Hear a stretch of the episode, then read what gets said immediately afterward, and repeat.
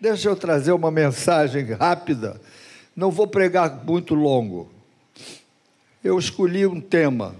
Miqueias 6, 8. É um dos profetas menores. O livro de Miqueias é antes de Naum. E é depois de, de Jonas. Jonas, Miqueias, Naum, Abacuque. Era é o finalzinho do Velho Testamento. Eu escolhi esse, esse tema porque, na realidade, é o resumo daquilo que Deus quer de nós. O, o tema do que eu vou falar agora em alguns minutos é: afinal de contas, escuta essa, hein? Afinal de contas, o que que Deus quer de nós? Porque se você responder o que Deus quer de você, você vai ser vencedor na vida. O que que Deus quer de mim? Está aqui, ó. Eu vou começar no versículo 7. Deus falando com o povo, ou o profeta falando, agradar-se ao Senhor de milhares de carneiros. É isso que Deus se agrada? Darei o meu primogênito pela minha transgressão, vou sacrificar o meu filho para Deus me, me perdoar? O fruto do meu corpo, que é o meu filho, pelo pecado da minha alma, eu vou fazer isso? Ele te declarou, ó homem, o que é bom e que é o que o Senhor pede de ti. O Senhor pede de ti alguma coisa, meu filho, e pede não é porque precisa, não. Pede porque quer te estimular a fazer algo que o agrade. Nós queremos agradar a Deus. O que é que o Senhor pede de ti? Que pratiques a justiça, que ames a misericórdia, e andes humildemente com o teu Deus. E acabou. É o que agrada a Deus. Vou repetir: que pratiques a justiça, que ames a misericórdia e andes humildemente com teu Deus. Você pode repetir isso comigo? Olha só. Que pratiques a justiça que ames a misericórdia e que andes humildemente com teu Deus. Não precisa mais nada. Se fizer isso aqui, está bom. Praticar a justiça, ser justo. Ser justo no trabalho, justo com a família,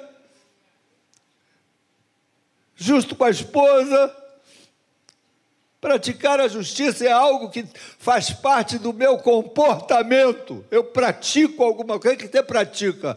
Justiça. Quero ser justo. Quero ser coerente. Quero ser equilibrado em casa com meus filhos. Quero ser justo com meus pais. Você não tem o direito de levantar a voz contra o teu pai. Ele, ele, ele, ele, ele trocou tuas fraldas. Mais respeito. Pratiques a justiça.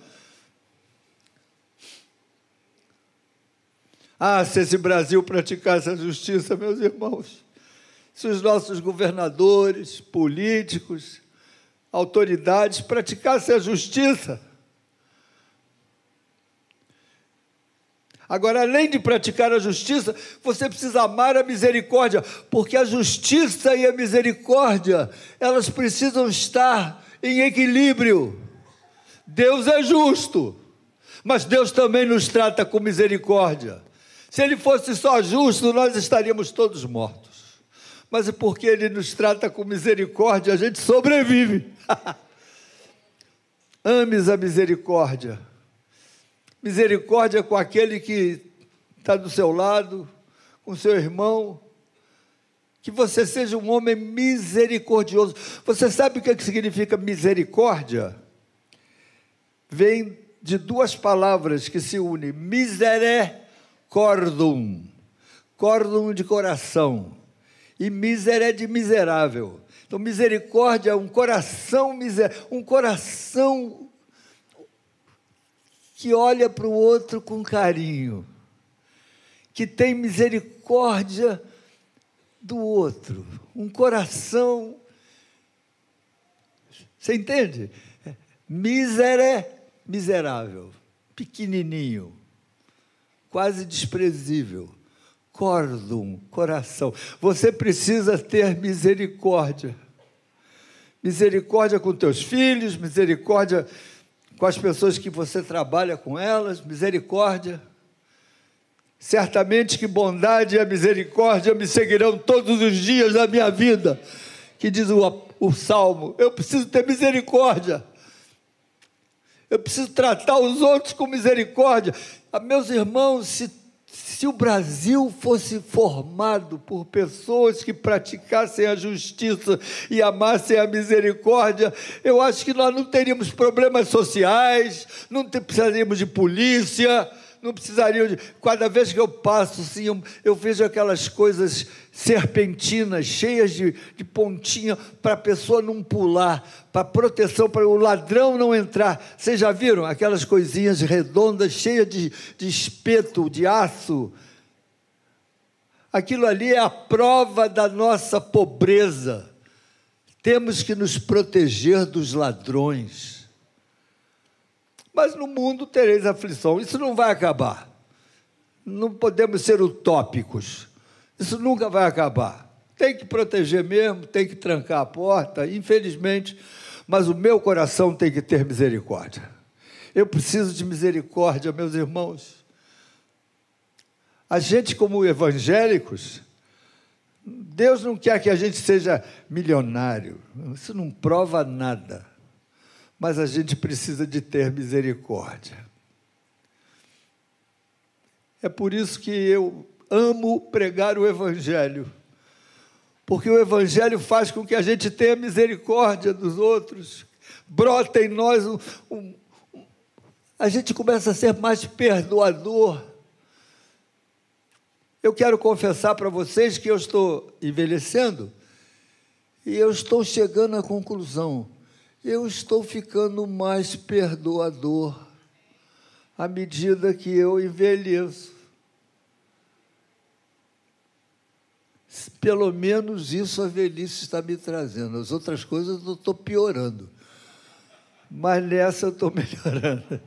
Eu estou ficando um pouco mais misericordioso com aqueles que me cercam.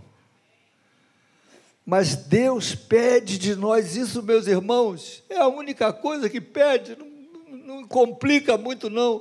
Pratiques a justiça e ames a misericórdia.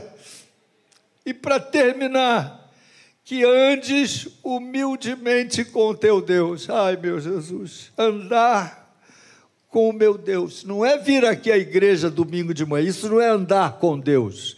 Isso é estar aqui louvando junto com os irmãos. Andar com Deus é todo dia, toda hora. É acordar de manhã já com Jesus. Abrir o olho, glória a Deus, meu Deus, mais um dia. Louvado seja o teu nome, estou vivo.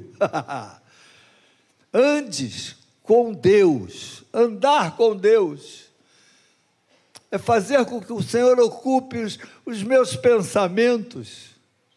E andar não é de qualquer maneira, não é andar soberbo, altivo, é andar humildemente, entendendo que Ele é maior do que eu. Ele criou o universo e nós somos protozoários, amebinha. Você não passa de uma ameba se você se comparar com a grandeza do universo. Eu estava vendo, eu gosto dessas coisas, de ver o tamanho do Sol, que é enorme, mas existem estrelas milhares de vezes maior que o Sol. Eu estava vendo uma reportagem outro dia de uma sonda que saiu daqui da Terra em 1970 e poucos. Ela está indo, já saiu do sistema solar, essa sonda. E os que controlam a sonda, daqui ainda controlam, hein? fizeram uma, uma tentativa para ver se dava certo e deu. Da sonda fazer isso, virar para trás. Demorou meia hora para esse sinal chegar até a sonda. Eles achavam que não ia haver resposta, mas houve. A sonda virou. Tiraram uma foto do planeta Terra lá da sonda de fora do sistema solar, aquela imensidão escura e um pontinho, meus irmãos, um pontinho microscópico. Era o planeta Terra. E os, um deles fez o seguinte comentário: nesse cisco estão todos os nossos sonhos, todas as nossas brigas, todos os nossos problemas, aquele cisquinho. Quem somos nós? Não dá para ser orgulhoso, meus irmãos. De uma certa forma, eu quero confessar para vocês que a doença, ela nos educa. A doença faz com que a gente salte do degrau caia da plataforma. Veja quem que nós somos. Eu me lembro em 2016, quando eu tive a minha enfermidade e comecei a fazer radioterapia e começou a queimar tudo, né? E eu tinha que almoçar, mas eu não podia engolir. Então a minha esposa colocava um copo assim com um líquido, com tudo batido ali, bem ralo, para eu poder engolir, mas, mas quando passava a comida doía muito. Aí eu, eu comia um pouquinho e jogava um anestésico na garganta, xilocaína, spray. Aí passava a dor um pouquinho, aí eu comia mais um pouquinho, aí mais anestésico. Vocês querem saber, irmãos? Nessas horas a gente fica sabendo quem somos nós.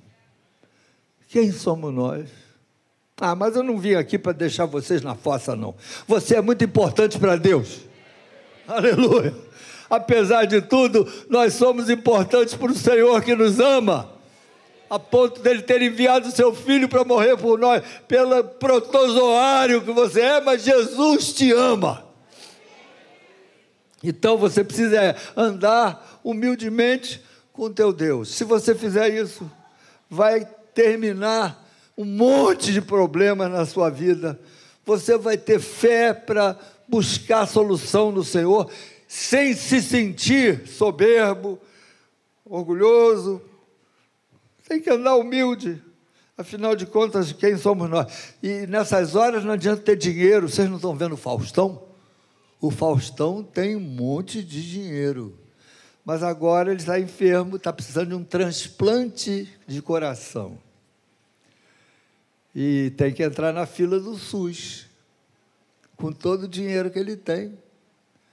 Tem que entrar na fila do SUS. Mas parece que ele vai operar lá fora, mas tem que gastar 8 milhões para poder operar lá fora. Eu não sei. Então, os, colegas é que estão dizendo isso aí, a gente fica sabendo né, na área médica. Você precisa caminhar humildemente com teu Deus, meu filho. Porque se você fizer isso, você pode levantar os olhos para cima e dizer: Jesus, eu estou aqui, Senhor. Eu não mereço nada. Quem sou eu? Mas tu me amas e tu podes estender o teu braço sobre mim. Tu podes me curar, tu podes me dar uma boa ideia, tu podes me tirar desse problema financeiro, tu podes resolver o problema na minha casa com meu filho, tu podes, meu Deus, me perdoar daquele erro que eu tive lá no passado, tu pode fazer alguma coisa que eu eu cometi um erro, tu sabes, eu sou um pecador, mas tu pode me abençoar, tu pode me, me perdoar, tu pode me, me restaurar, tu pode fazer um novo homem na minha vida. Irmãos, se você andar humildemente com teu Deus, a tua vida vai ser uma maravilha. Uma maravilha.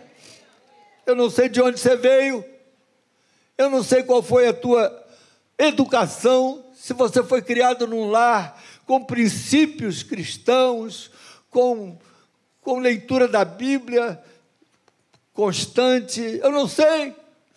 Numa reunião com tanta gente assim, tem gente de todas as origens. Tem gente aqui que até os 12 anos nunca viu uma Bíblia. É verdade. Mas se você está aqui hoje, é porque Deus teve misericórdia de você. E Deus vai virar esse jogo na tua vida.